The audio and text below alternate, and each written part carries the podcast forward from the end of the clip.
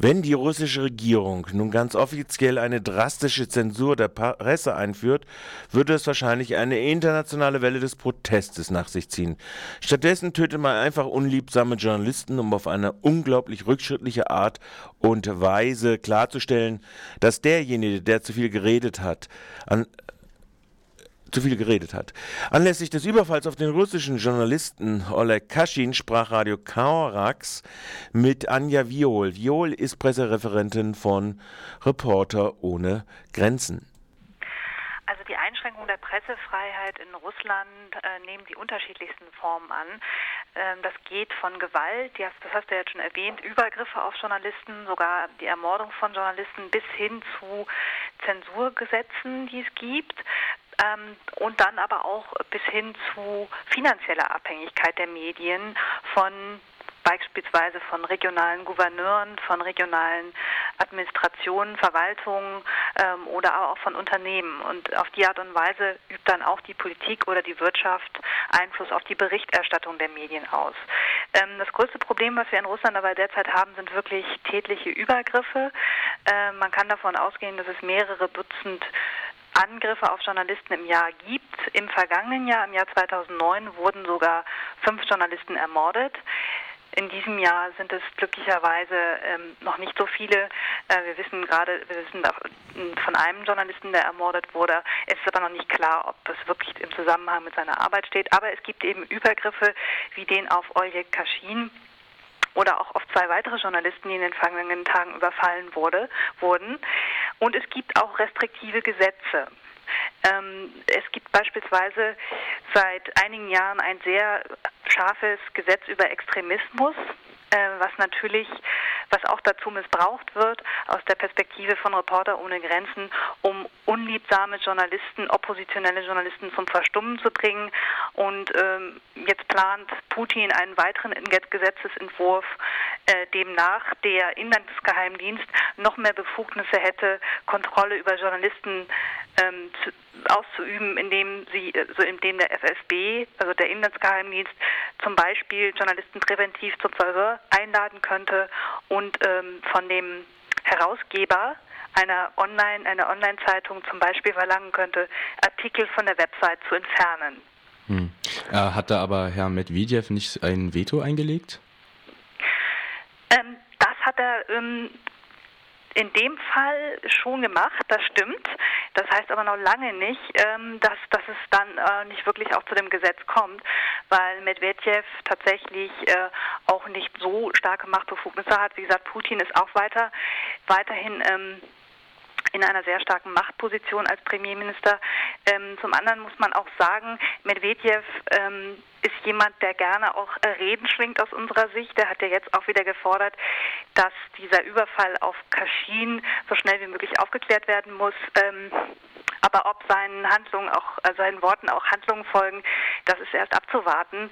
Wir sind eigentlich jetzt bisher am Anfang, als er das Amt übernahm, gab es da positive Töne. Wir haben gedacht, es kommt vielleicht zur Änderung. Bisher können wir noch keine fundamentalen Verbesserungen entdecken. Deswegen ist es doch sehr fragwürdig, ob diese Worte dann auch immer dazu führen, dass tatsächlich ähm, mehr Pressefreiheit auch gewährleistet wird. Ähm, zum anderen ist es so, dass Russland ist ein großes Land mit vielen unterschiedlichen Regionen und wir haben in unseren in einigen Berichten gezeigt, dass auch zum Teil die Pressefreiheit sehr stark abhängig ist von lokalen Potentaten und Behörden. Wenn ein lokaler Gouverneur ähm, eine, eine Zeitung zum Verstummen bringen will, hat er dazu vielfältige Möglichkeiten und da kann Medvedev auch noch so viel fordern, dass mehr Pressefreiheit ähm, zu gewähren sei. Wenn in den einzelnen Regionen auf lokaler Ebene ist das dann trotzdem sehr schwer umzusetzen. Hm. Jetzt mal ganz konkret zu Oleg Kaschin. Äh, was hat er denn Aufmüpfiges veröffentlicht oder geschrieben, dass er dafür krankenhausreif geprügelt wurde? Es ist noch nicht ganz hundertprozentig sicher, warum er verprügelt wurde.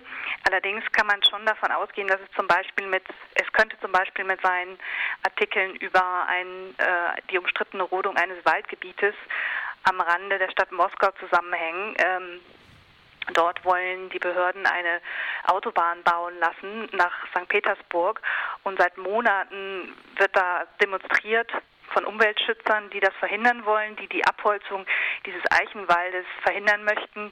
Und ähm, Oljek Kashin hat über diese Proteste berichtet. Er hat aber auch über andere sensible Themen berichtet. Er hat zum Beispiel kritisch auch über ähm, kremlnahe, kremlnahe Jugendorganisationen berichtet. Und eine dieser Organisationen hat wohl auch auf der Website eine Drohung gegenüber ihm formuliert, hat allerdings jetzt nach dem Überfall auch diesen Überfall wiederum verurteilt. Deswegen ist nicht so ganz klar, ähm, aus welchem Milieu dieser Täter stammen könnte. Hm, okay. Ähm, wie wird denn in Russland gegen Pressezensur angekämpft oder gibt es da überhaupt irgendwie eine Rebellion? Weil also die Bevölkerung muss ja eigentlich an die Decke springen, wenn Journalisten versuchen, irgendwie halbwegs neutral Bericht zu erstatten und dann im schlimmsten Fall ihr Leben lassen müssen dafür. Ja, also jetzt gerade in dem Fall des Überfalls auf Oleg Kashin hat man doch eine große Welle der Empörung und des Protestes in Russland gesehen, natürlich vor allen Dingen getragen von den Kollegen von Kashin. Ähm, die, die, haben nämlich jetzt beispielsweise in seinem Medium, der Zeitung Kommersant, wurde jetzt ein Brief veröffentlicht von ähm, rund 25 seiner Kollegen, die darin nochmal einen besseren Schutz für Journalisten fordern und ähm, auch konkrete äh, ja, Ermittlungserfolge. Und äh, das ist natürlich jetzt schon ein deutliches Zeichen. Also das habe ich jetzt länger so nicht in dieser Form gesehen. Also es ist schon, die Gesellschaft ist da schon doch dem bewusst, wobei man eben sagen muss, das sind jetzt vorwiegend natürlich dann auch erstmal seine Kollegen, die das versuchen publik zu machen.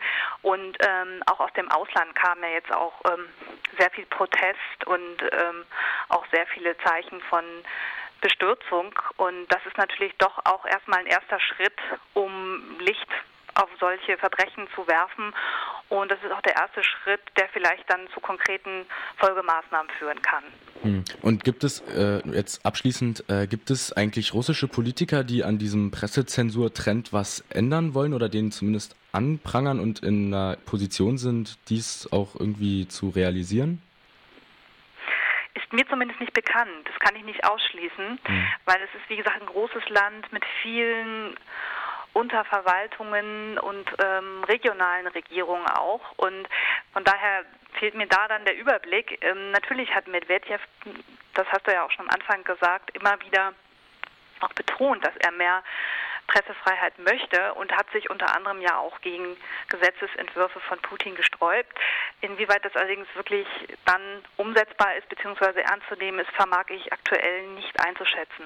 Hm. Ja, danke Anja für dieses Gespräch. Bitteschön. Jo, tschüss.